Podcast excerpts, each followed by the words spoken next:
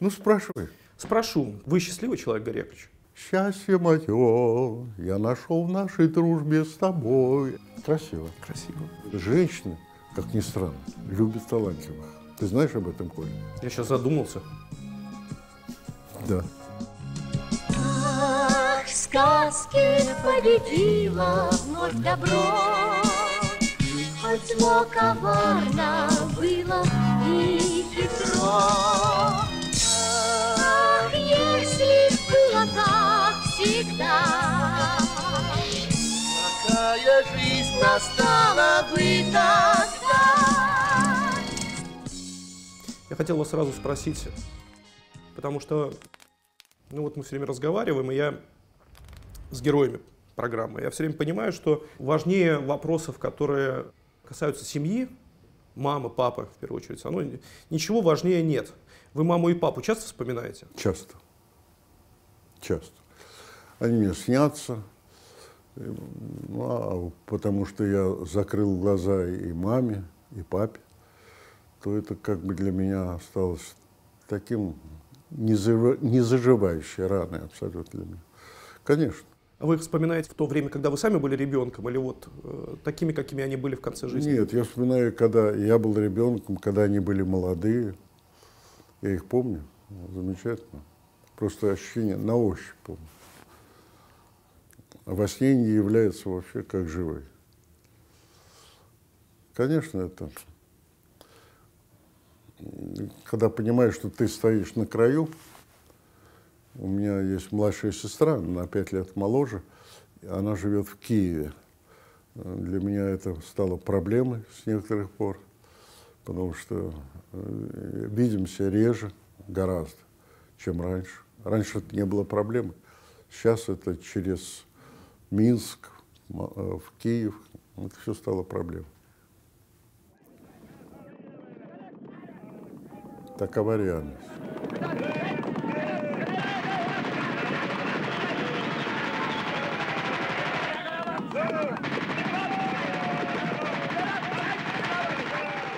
Вы в 41 году родились? Да. Три месяца э, шла война уже. Да. В сентябре Уже-? В сентябре. Уже э, Бабий Яр свершился, от которого мы избежали, по сути дела. Потому что мы последним эшелоном уезжали. Это, слава богу, дедушка все организовал и настоял, чтобы мы уезжали. А бабушка была больна э, среди лета, она болела воспалением легких. И она не хотела ехать. Дед уговорил. И в телятнике через всю страну. Ну, я их снял. Должны были приехать в Магнитогорск, и я их снял в Чкалове, в нынешнем Оренбурге. О чем не, не жалею. Потому что до Азии не доехали. Просто дом, где э, мы жили, на улице Советской, в Оренбурге, он последний в Европе. Дальше река Урал и Азия. Я европеец. А у вас какое самое яркое воспоминание из э, вот этих вот, сколько получается, ну, четырех-пяти лет э, военного времени? Вот я э, пытаюсь, то есть я себя, например, не помню первые пять лет жизни. Не, я помню. Я, я помню себя э, полтора года, я помню. Фантастика. Где мама работала, как меня на руках передавали ей в окно. И я маме рассказывал расположение столов в ее комнате. Я ни от кого это знать не мог. Я помнил э, такой скос э, возле их здания, где торговали э, водой газированной. И это тоже никто мне рассказать не мог. Ну, я чувствую визуально. Ну и музыку, соответственно, первое воспоминание. Какая музыка?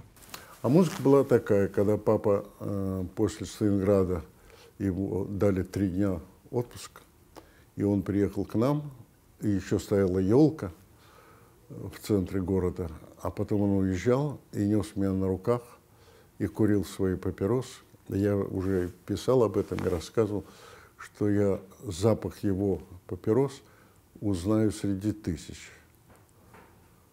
Я нюхал этот впервые для себя этот табак Может, он заложил во мне желание курить, которое продолжается. Но я помню, мы шли через центр, мимо этой елки новогодней. Там были фанерные звери, зверюшки вокруг елки. И звучала музыка из э, оперы «Трубадур». Это я потом узнал. А музыку запомнил. Запомнил. Аида. Та-та, та-та-та-та, там, там, та-та-та-та, та-та. Это запомнилось. Ну, мама пела. И все, что музыкальное во мне в памяти отложилось, это от мамы. Все. Арии из оперы, из оперет, украинские песни, русские народные, советские песни. Я обратил внимание, особенно последние две недели э, новогодней пошлости по федеральным каналам, смотреть это невозможно, но и слушать невозможно. Слушать невозможно, потому что у меня было ощущение, что человечество рассталось с романтизмом. Ну да, раньше в советские времена было засахаренное варенье, иногда вот такие лирические песни, ну типа «Счастье мое, я нашел в нашей дружбе с тобой». Это не проходит уже сегодня. Но и другой не проходит. Потому что, ну, как бы романтика-то должна оставаться. Ведь люди размножаются, познакомившись, правильно?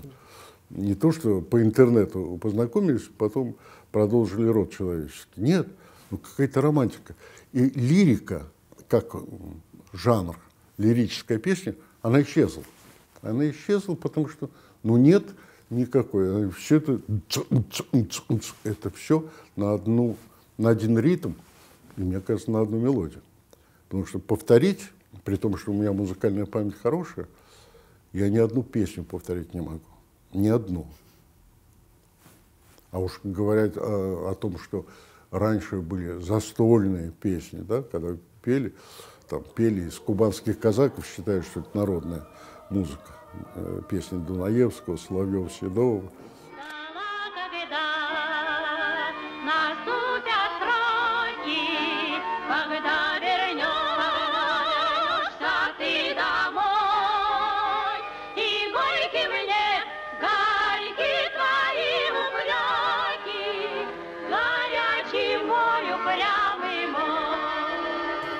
этого уже нет.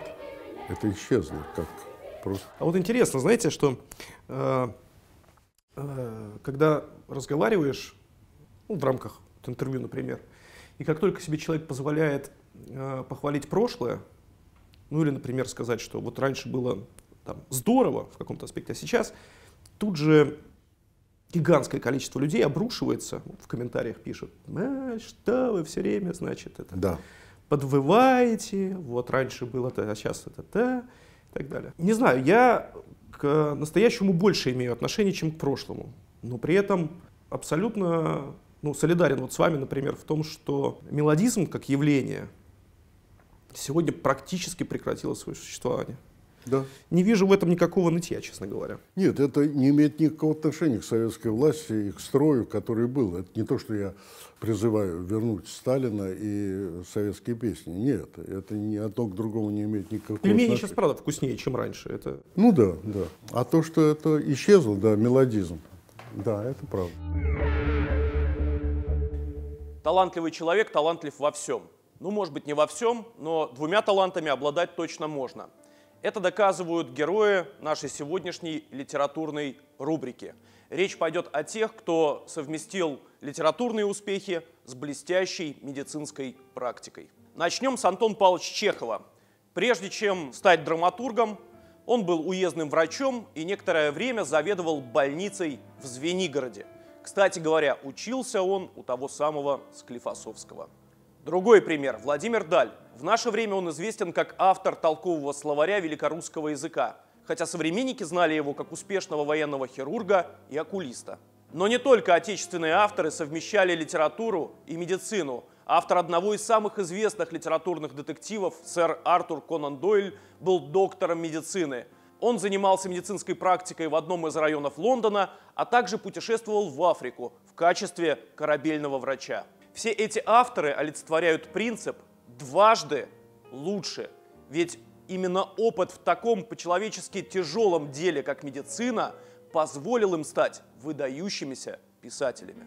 Принцип «дважды лучше» также используется при изготовлении шотландского виски Дюорс, которому уже более 150 лет. Производство виски ведется по уникальной технологии двойной выдержки.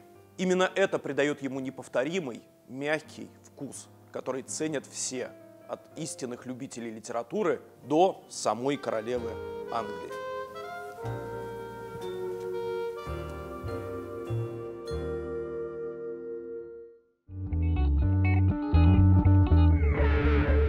Вы к себя к какому лагерю причисляете, когда речь заходит, например, о песне «Широка страна моя родная»?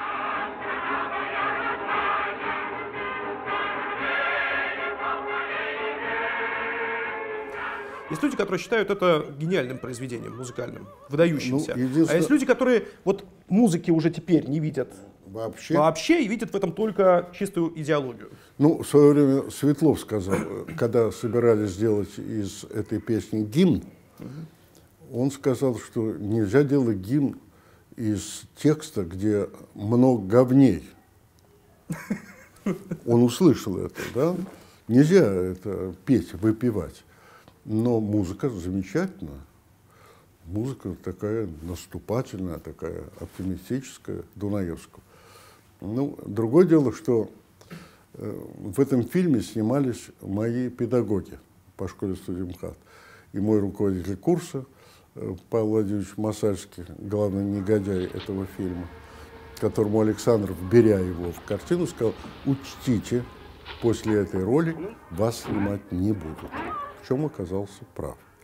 И э, Александр Михайлович Комиссаров, который играл скамейки, на который боролся букетами со львами. Очень был смешной человек и в жизни. Эй, эй, послушайте! Получается ненормальное положение! Человек-то в клетке! Человек в клетке! Человек в клетке! Когда я смотрел первый раз в 40-х годах этот фильм «Ребенок» многократно, я не предполагал, во-первых, когда это снималось, что на этом фоне происходило с нашим народом, как его кромсали, и что с ним творили. А фильм такой радужный. Ну, что делать? Что делать? И, конечно, я не знал, что потом, через много лет, меня будут обучать актерскому мастерству вот эти два актера. Если бы вас попросили назвать э, трех лучших советских кинорежиссеров, именно советских, тех, кто снимали все-таки в советское время, э, может быть, они что-то доснимали там в российское, но основной корпус работ все-таки снят в советское время. Вы бы кого назвали? Три лучших, Три лучших. три любимых. Ну, ну во-первых, конечно, Ильдар Рязанов. У вас какая картина у него любимая? Ну, для меня, я считаю, гениальная «Берегись автомобиля».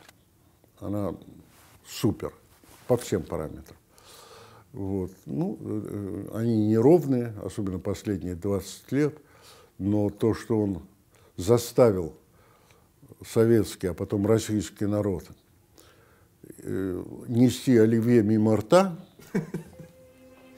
глядя на э, его фильм с легким паром, 30 лет. Но это же это м, абсолютный наркотик фильм. Представляете, я просыпаюсь в своей кровати у себя дома, и вдруг какая-то женщина А я поливает из чайника. Я говорю, выкатывайтесь отсюда, выкатывайтесь. А это хорошо или плохо? Хорошо? Хорошо, потому что в кино должна быть магия. Магия, когда невозможно оторваться. Когда э, ты знаешь все монтажные стыки, ты знаешь каждый план, что следует зачем, какой музыкальный номер. А тем не менее ты не можешь оторвать задницу от стула, и ты втянут в это. Втянут. В этом есть, э, кроме профессии, которая у него в избытке была, там есть вот это вот, ну как вам сказать, это интуиция, это талант. Интуиция – это талант, по сути дела. Когда он интуитивно выстраивает всю психологию, и ты доверяешь ему, и ты идешь за ним, ты, он как крысолов, а ты идешь за ним. Конечно, это Эльдар Рязанов. Я должен сказать, замечательный был Ленфильм. Леша Герман, конечно, и э, Авербах, замечательный режиссер. А у Германа какая у вас любимая картина? «Проверки на дорогах» и «20 дней без войны». Вы помните свое ощущение или впечатление первое, когда вы впервые увидели картину ну, «20 дней без войны»? Да, я помню. Я помню. Это, во-первых, я ощущал ну, такую промозглую сырость и холод вагона. Вот когда едут и когда э, длинный монолог Леши Петренко, которого я знал, это без стыков, без монтажных, когда сыграно так, что просто, когда э, Леша, который, ну, он такой перфекционист был, и он выбил стекла вагона, и это была стужа, это был мороз, это было полное ощущение вот этого вот, того, что потом передалось мне через экран. Сюр, сюр такой-то. Сверчок сверчит. Такая, вот так на уши давит. Я молчу. Она говорит, ты меня не признаешь? А у меня зубы сцепило. Хоть долотом разжимай, не могу раза, раза. Он добивался своего, э, своим перфекционизмом. Он знал, чего он хотел. Единственное, я последний его фильм так и не принял. Почему? Ну, по разным причинам. Когда он в своем гиперреализме дошел до края, когда уже эстетика отошла в сторону, уступив место этому гиперреализму. А для меня все-таки это называется художественный фильм. Он предполагает эстетику, а там она в какой-то степени отсутствует. Когда смотришь вообще последние работы режиссеров, которые все-таки ну, основной вот, творческий путь пришелся на советские годы, и им все-таки довелось снимать в, и в 90-е, и в начале 2000-х, и это без исключений практически. Это и последние картины Гайдая, Да. и последние картины Данелли, Ой, Данелли замечательно, но это он уже четвертый. это уже да. четвертый, да. Да. И последние картины Рязанова. Да.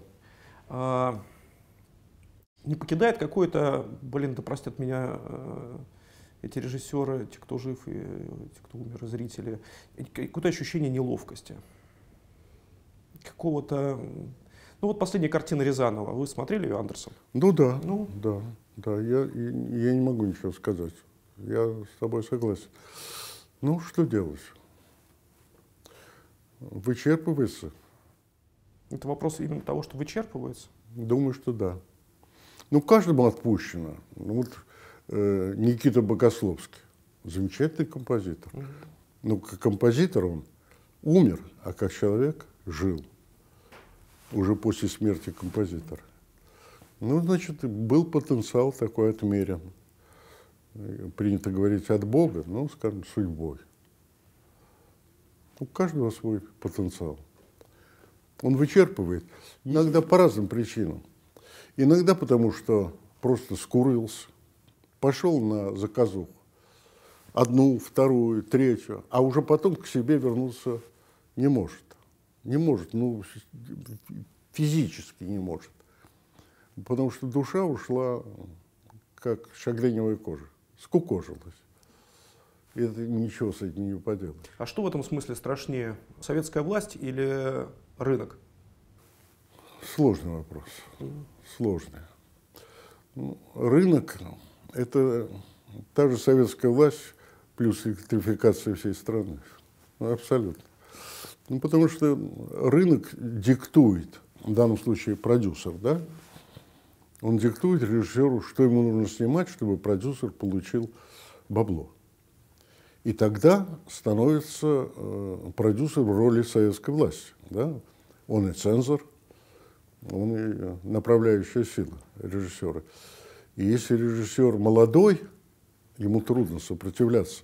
Если его первый или второй фильм, а он хочет состояться как режиссер, он дает себя ломать через колено и делает то, что ему заказывают. Ну, что делать? Тут вопрос характера.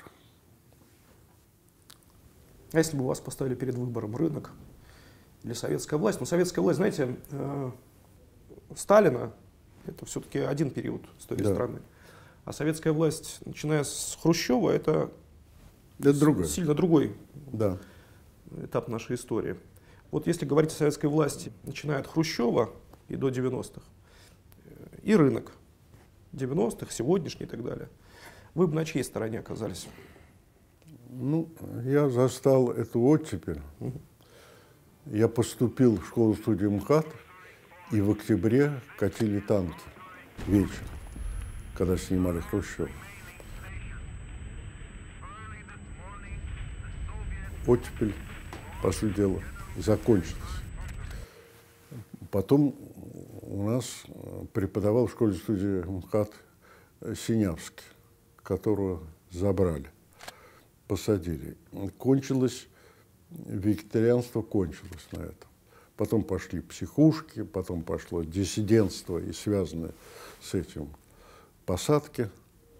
Ну, в общем, но пора была, э, вот это первый оттепель, поэзия взошла, когда вот это квартет Евтушенко, Ахмадулина, Рождественский и э, Андрей Вознесенский, они взошли на оттепели. Никто из них, в общем-то, не сломался, оставил, остался верен себе. Можно как угодно воспринимать поэзию того или другого, но Белла Ахмадулина осталась верна себе. Она такой голос э, Серебряного века. Дантес или Пушкин? Кто там первый? Кто выиграл и встал с земли? Кого дорогой этой белой на черных санках повезли? Евтушенко при всех его колебаниях, ну, он замечательный поэт. Москва товарная студентов любит и выручает, дает работу. Ночь над перроном идет на убыль, сгружают медики под песни уголь. Я его считаю самым лучшим из этой четверки. Я с ним смешно очень познакомился. Я приехал ранним поездом в Выборг на фестиваль, и туда был приглашен Евтушенко с мастер-классом. Меня президент фестиваля Армен Медведев говорит, а вы не знакомы? Это э, Гарри Барн. Он говорит, а он уже был без ноги, да, с ампутированной ногой. Он говорит, Евтушенко. Я говорю, я пел на ваши стихи м, песни на музыку Дашкевич. Дашкевич. На- да, на музыку Дашкевич. Я пел. А, э, я слышал, я слышал, хорошо, да. А Армен говорит, он еще мультфильмы снимает. Не видел. Сказал, ну, знакомство, тем не менее, состоялось. Но я его читал и любил. И все-таки вам творчески, Что ближе? без скидки на возраст, я понимаю, что там все, Да. все кажется слаще, там, когда моложе и так далее. Все-таки творчески вам было комфортнее, легче а, тогда или Понимаешь, э, Коль, дело в том, что тогда были правила. Правила. И э, как бы флажки были расставлены. Сейчас понятия. Они немножко э, напоминают зону. Э, Потому что цензур вроде нет по Конституции. а иногда кажется, что еще и жестче. А она жестче, она жестче. Потому что и тогда приходилось бороться за то, чтобы пробить свой сценарий, доказать необходимо, что я хочу это поставить. И не пытайтесь мне втюхать другое. Я хочу это. Ну, тут еще вопрос характера. Во всяком случае, то, что я хотел, я снимал.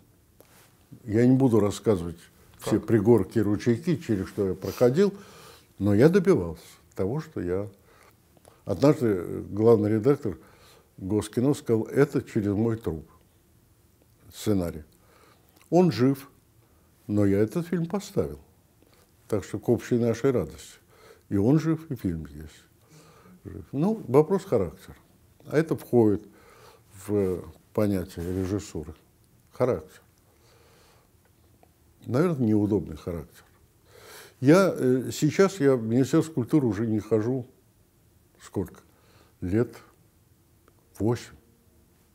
Не хожу. И не буду ходить. И не прошу от них ничего. Это не тот случай, как у Булгакова.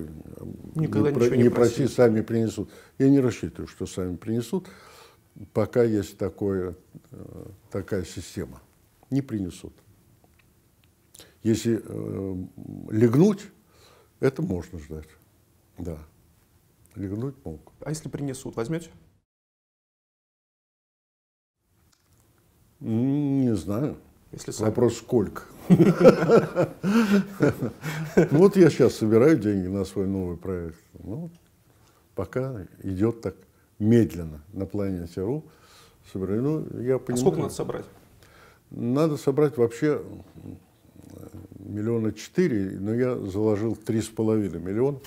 Ну вот, ну пока идет медленно, пока медленно. Ну я понимаю людей, э, тяжелые, условия, и отрывать от семейного бюджета деньги, я понимаю, что это тяжело, тяжело. Я не в обиде на моих зрителей, но я благодарен тем, кто дает безусловно. Чувствую перед ними гораздо большую ответственность, чем перед Министерством культуры. Вот те люди, от которых зависела ваша работа, ну, сотрудники там а, Госкино, там, Мосфильма, там, Союз мультфильма, еще чего-то и так далее, и так далее. А, И те, кто сегодня определяет возможность художника работать, ну, продюсеры. Отличаются различные, ли? Сильно отличаются. Вот я при всей, так сказать, неприятии, меня жизнь несколько раз сводила с людьми, которые э, являлись либо госсотру... ну, как бы государственными служащими, но люди в возрасте, ну, там им 60, 70 лет и так далее. Ты смотришь, ты понимаешь, что ты с человеком по разные стороны баррикад, но при этом есть нечто что большее, что э, позволяет тебе с ним разговаривать на одном языке. Ты знаешь, что в сложной ситуации э, там есть на что опереться. Я, я сейчас скажу. При том, что э, я говорил о трудности прохода сценариев, э, но при этом я не могу ничего сказать. Дело в том, что когда я стал вырываться за средний уровень, то кто меня давил больше? Госкино? Нет. Коллеги. Коллеги. Они тайным голосованием выкатывали мне вторую категорию фильму. И обычно бывало так, что, ну вот Мосфильм представляет фильм э, в Госкино, законченный, и просит первую категорию. Госкино говорит, вторую. Все. А здесь происходило все наоборот. Коллеги мне давали, выкатывали в темную э, вторую категорию, а Госкино давала первую. Они как бы меня считали э, уже на ранних моих шагах, что как бы на- надо ко мне с уважением относиться. И относились с уважением. Это правда. Это правда. И давали первую категорию. Вот Интересно, что про коллег также, например, читаешь э, обсуждения, например, фильмов Тарковского Да. на Мосфильме. Чиновники доброжелательнее и мягче, Чем коллеги. чем коллеги. Да. С Нарштейном вот разговаривать, то же самое сказал. Да. Коллеги давят Да. и давили сильнее. Это правда. Ну, а уж когда э, меня выдвинули на госпремию, после Это в того, каком что- году? Это в 88 году, когда я получил золотую пальму ветвь в Каннах за фильм «Выкрутасы».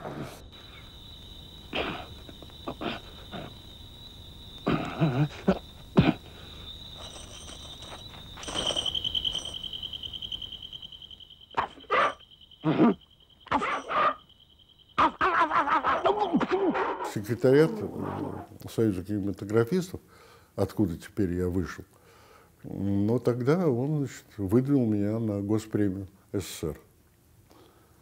А мои коллеги потребовали не давать. Им показалось мало. Они написали письмо э, сначала, а потом пошли делегации с требованием не давать.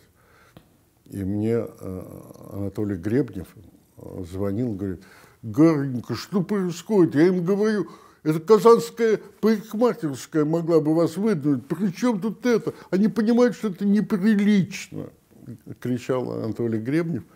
Ну, но тем не менее задвинули тогда и не дали. Потом в 99-м уже из рук Ельцина я получил государственную премию. А тогда, да. И по после этого я решил, что все, я со студии уйду. И ушел. Вы участвовали в пятом съезде? Да. Помните его хорошо? Конечно. Надо пояснить, что пятый съезд – это съезд э, исторический, исторический да? потому что э, был смещен с должности председателя Союза кинематографистов э, Бондарчук. Нет, Или был, Кули, уже Кули... был Кулиджанов. Кулиджанов, да? Кулиджанов. Но Бондарчук его забодали. Действительно, он в секретариат не вошел. Большой Кремлевский дворец. 13 мая 1986 года. Гости и делегаты съезда тепло приветствовали руководителей коммунистической партии и советского государства. Но дело в том, что это было не то, что гопота разнузданная на съезде, что вот так затоптать, а бы лишь бы. Нет, это не гуляй поле было это было э, это оковы, пали оковы. Пали оковы, и тогда, когда свобода плеснула в лицо, люди не захотели, чтобы прежние генералы вершили их судьбы. Потому что генералы были прикормлены властью и принимали те правила игры, игры. А по-человечески вы были знакомы со старшим Бондарчуком? Нет.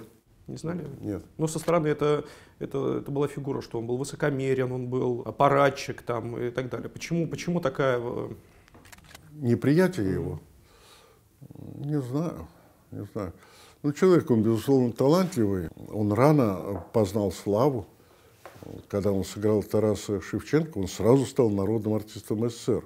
По роще Совсем юный. Да, Иосифа Сталина.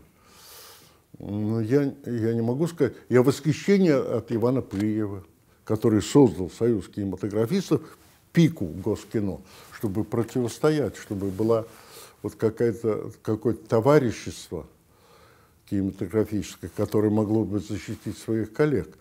И э, Иван Александрович был, кроме того, что был блестящий режиссер, я иногда смотрю, уж который раз, «Кубанские казаки», и см смотрю вот та-та-ти-та-ти-ти-та-та-та, начало.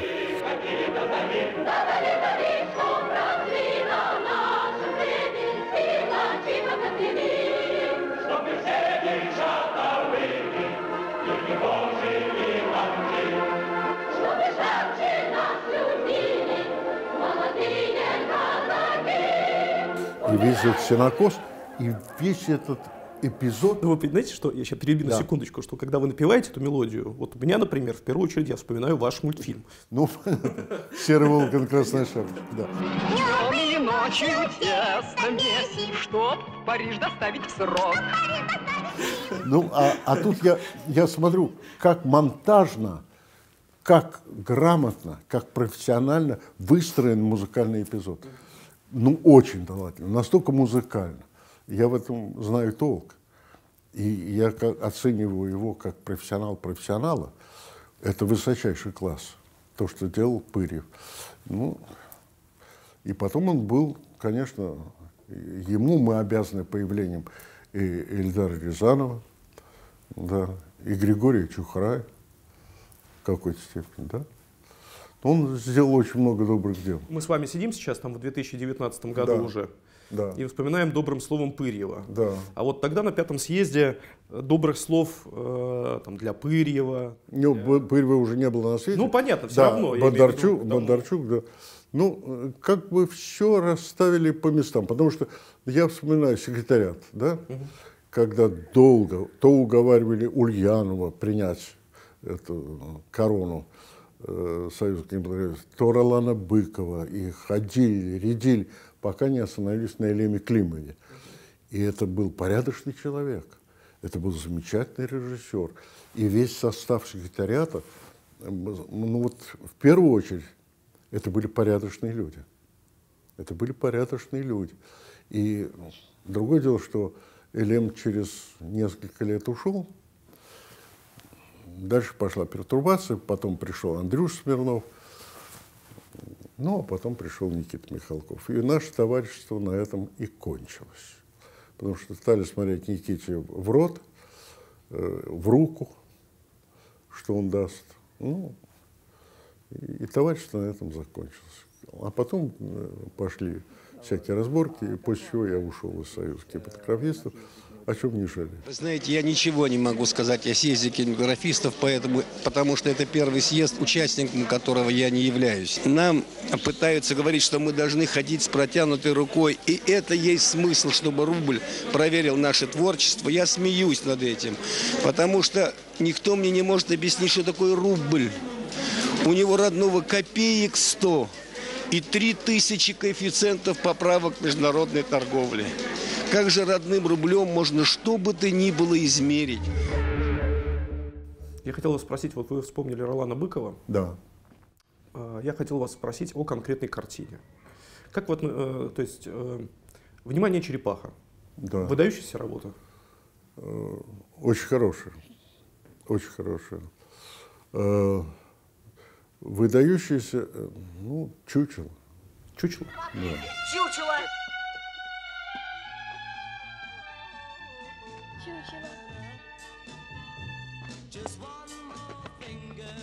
Чучело. Сама пришла. Сама? И не боишься? Не боюсь. Ну, очень талантливый Айболит 66. Но ну, он вообще, он гениальный актер. Он гениальный актер. Вот. Ну, вот если взять на вскидку, служили два товарища, он сделал срез целого слоя общества, когда сыграл э, напарника Янковского. Некрасов беспартиец. Происхождением чужды. Вел злые разговоры против революции. И эту пленку он нарочно загубил. Как же нам теперь наступать, если все дивизии погибель? Против тебя мое сердце всегда чувствовало. Что? Молчишь, Попович? То-то. Потому что из этих людей ковали чекистов. Они мимикрировали под любой строй. Дальше э, комиссар Аскольдов, когда он сыграл потрясающую роль. И, конечно, уже у Леши Германа, когда он снимал э, старшину Локоткова. Да. Это потрясающая работа. Потрясающая. Я очень жалею, что вот «Медную бабушку» в Амхате он не сыграл Пушкина. Но то, что намечалось, говорят те, кто видел репетицию, это было гениально. Он был гениальный актер. Для меня просто все время вопрос, я когда пересматриваю с детьми, а мы довольно часто пересматриваем «Внимание, черепаха», э, вот э, сейчас можно смотреть все, что угодно. Я смотрю, ну, стараюсь, по крайней мере, смотреть разных режиссеров, разное кино. Но если вот говорят о магии кино, да. то для меня магия кино — это «Внимание, черепаха».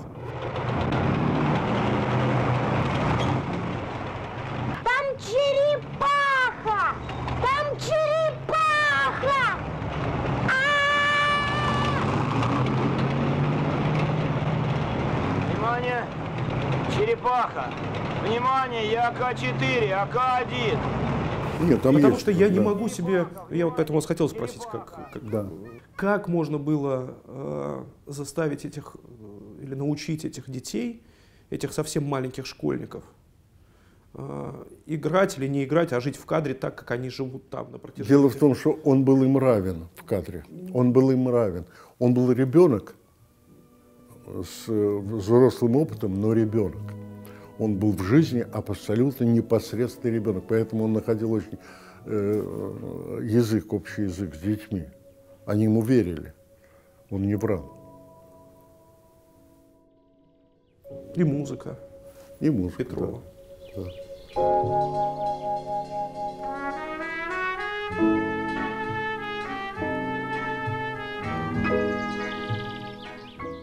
Но это он меня ввел под своды Мосфильма, Ролан Быков, когда я поступал поступал в Щукинское училище и не проходил. А потом он э, за мной следом вышел из аудитории и шел за мной, преследуя меня. Я чувствую, меня кто-то преследует.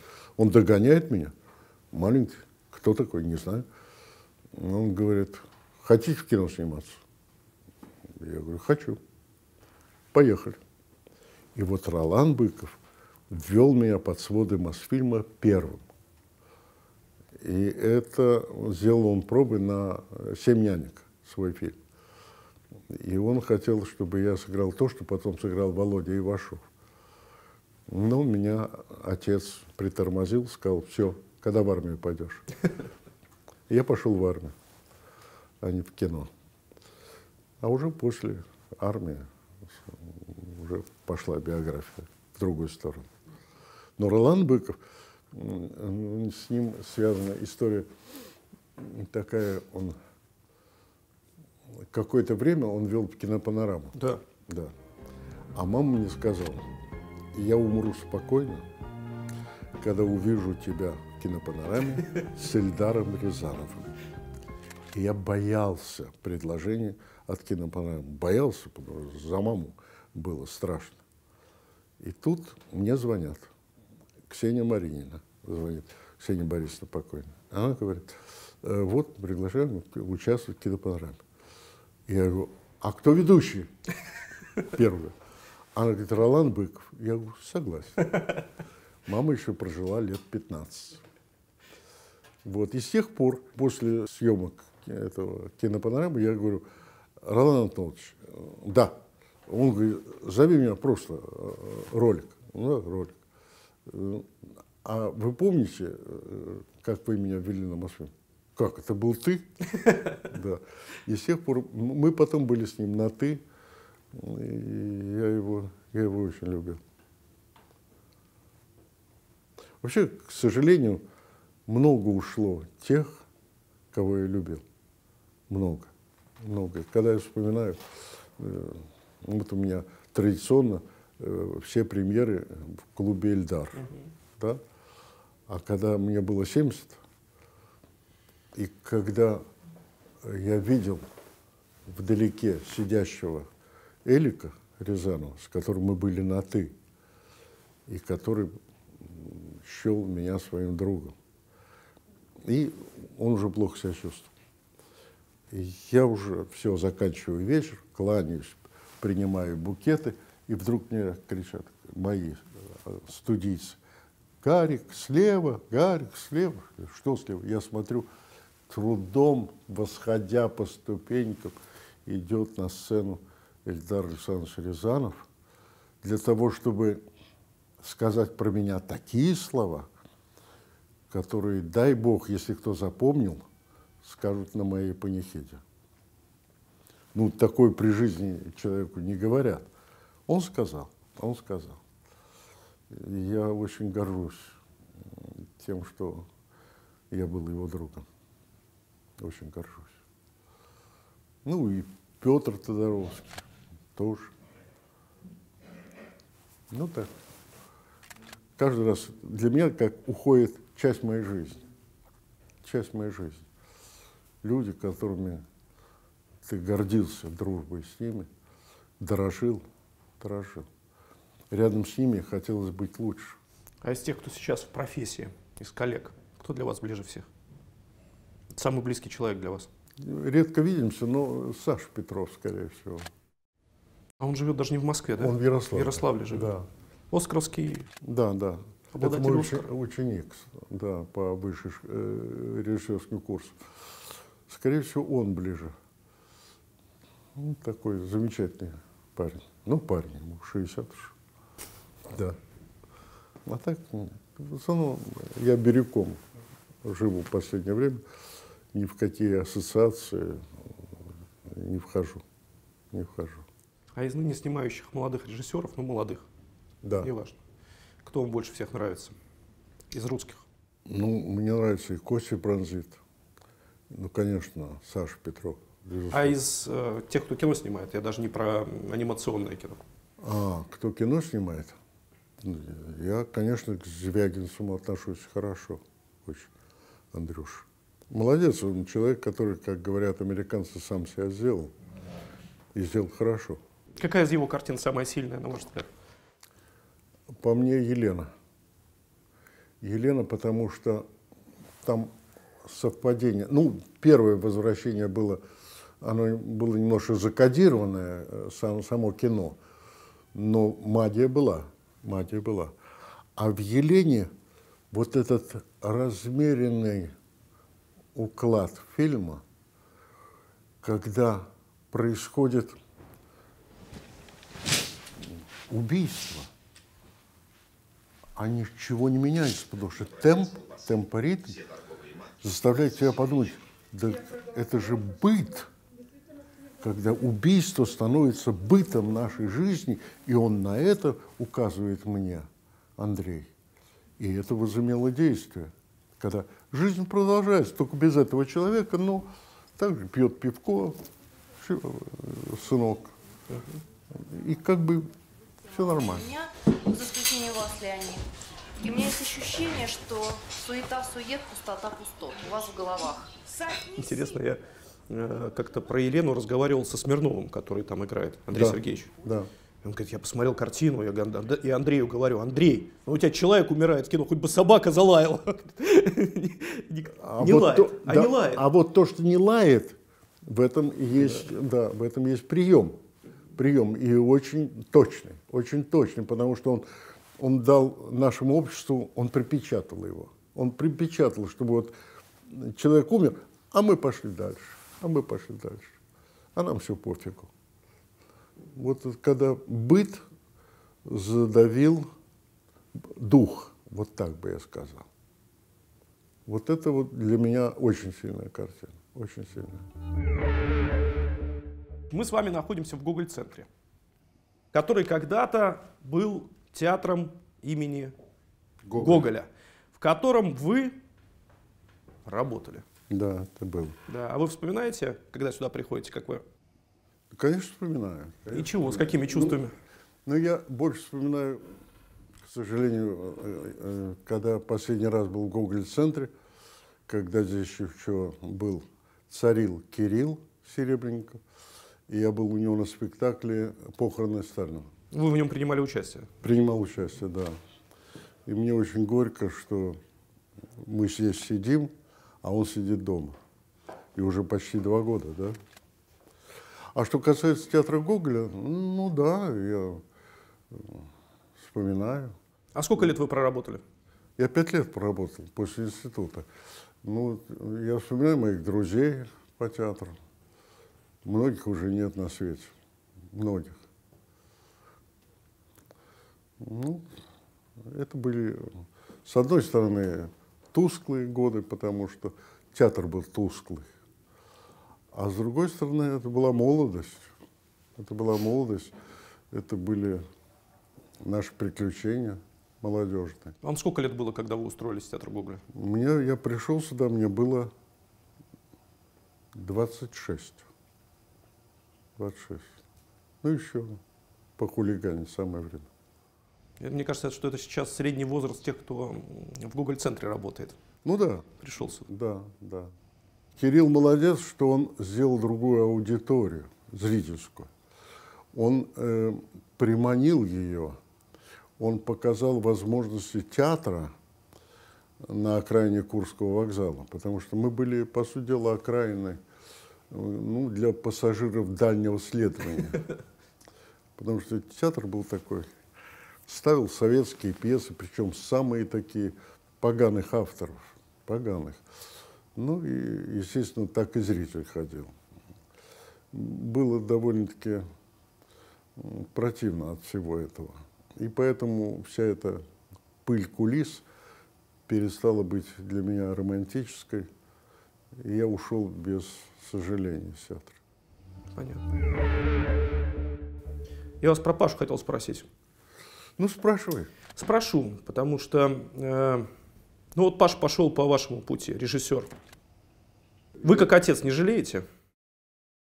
Я, я не жалею, потому что, ну, как бы он нашел себя. Редко снимает. Редко снимает. Преступно редко. Да, потому что я, для меня это очень горько.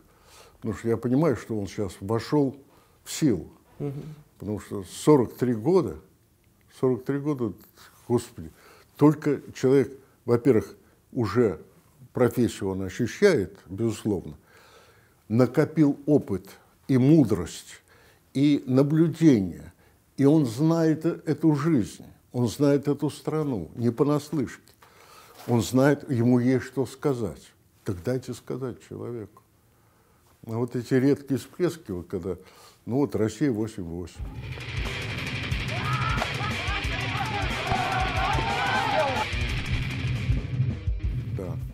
Вот Салям Москва. Проверяем документы лиц кавказской национальности и лиц, относящихся к разной степени маргинальности, отрабатывать приемы и прочие боевые умения, ходим в камеры, предлагаем. Молись, молись, хотел молиться, молись. сериал. Но держал э, Эрнст на пол 4 года, прежде чем э, дали Нику ему. И тогда он прайм-тайм якобы пол, пол... Ночью, глубоко ночью. Да, в начале первого, что пустил это э, в эфир. Ну как же так, ребята? Он неординарный режиссер. Паша бескомпромиссный режиссер? Да. да. Это проблема? Это проблема. Это я знаю по себе.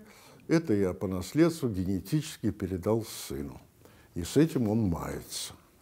Потому что он на компромиссы идет, не, скорее не идет. Не идет. И с одной стороны это хорошо, это говорит о его порядочности и честности. Он, не, он себя не даст сломать, не даст. Но если наступят такие времена, когда сочтут возможным дать ему деньги на реализацию его проекта, я буду, наверное, более счастлив, чем если дадут мне. Потому что я уходящая натура, а ему жить, ему снимать. Я надеюсь, что ему есть что снимать. Есть. Слава Богу, что он еще и пишет, он выдумщик, он сочиняет эти сериалы придумывать, пишет. Семью надо кормить. Вы счастливый человек, Гарри Яковлевич? Да, наверное, да. Почему задумались? Ну, я как бы суммирую всю жизнь от рождения до сегодняшнего дня.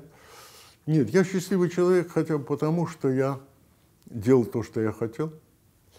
Я делал это не из-под палки. Я при жизни я получил признание э, за свои картины.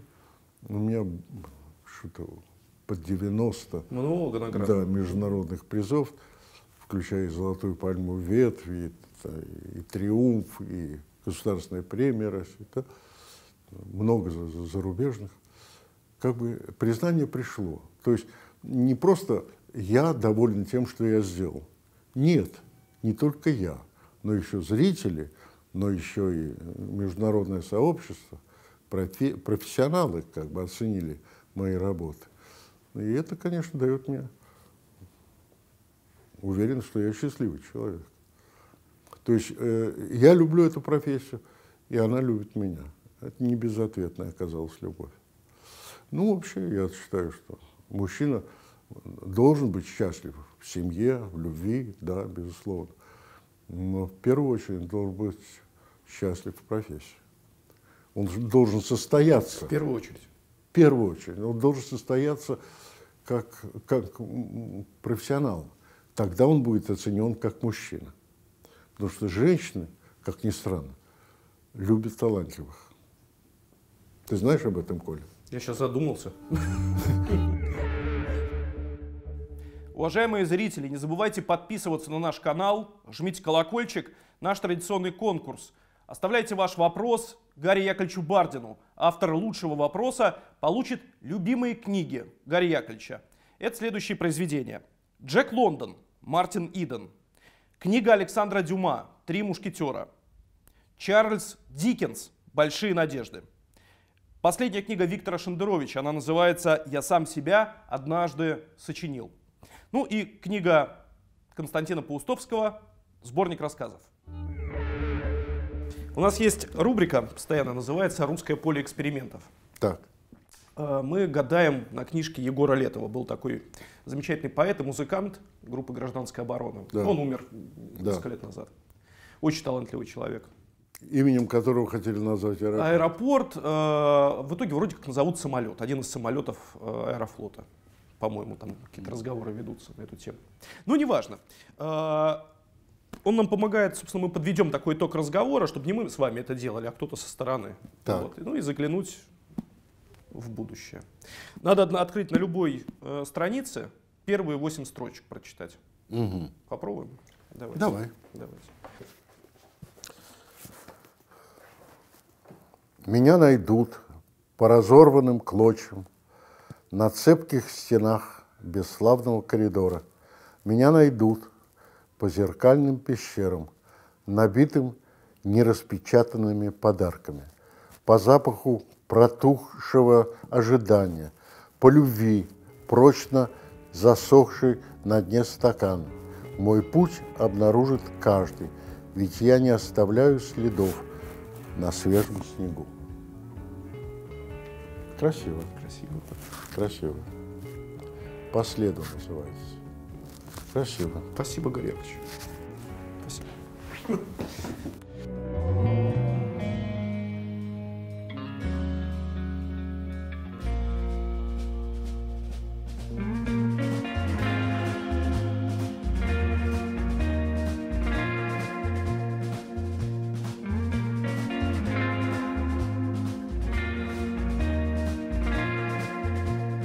Долгожданные итоги конкурсов.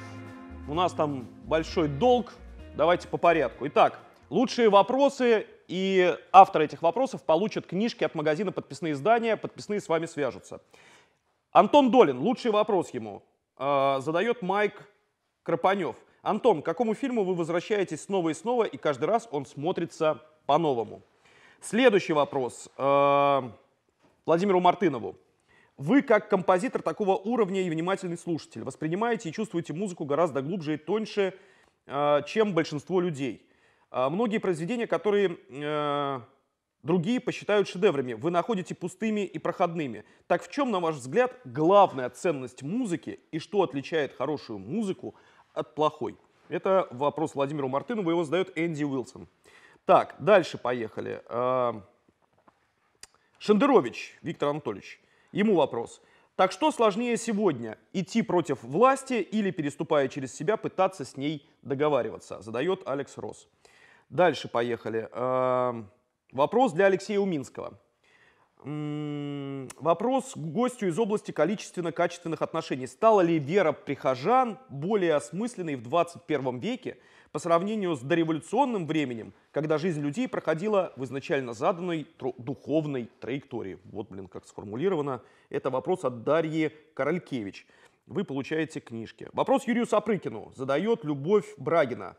А, вопрос гостю как отцу и философу. Какой философский бэкграунд помогает вам быть хорошим отцом? Поделитесь советом. Это для Юрия Сапрыкина. Вопрос Екатерине Шульман задает Дмитрий Захаров.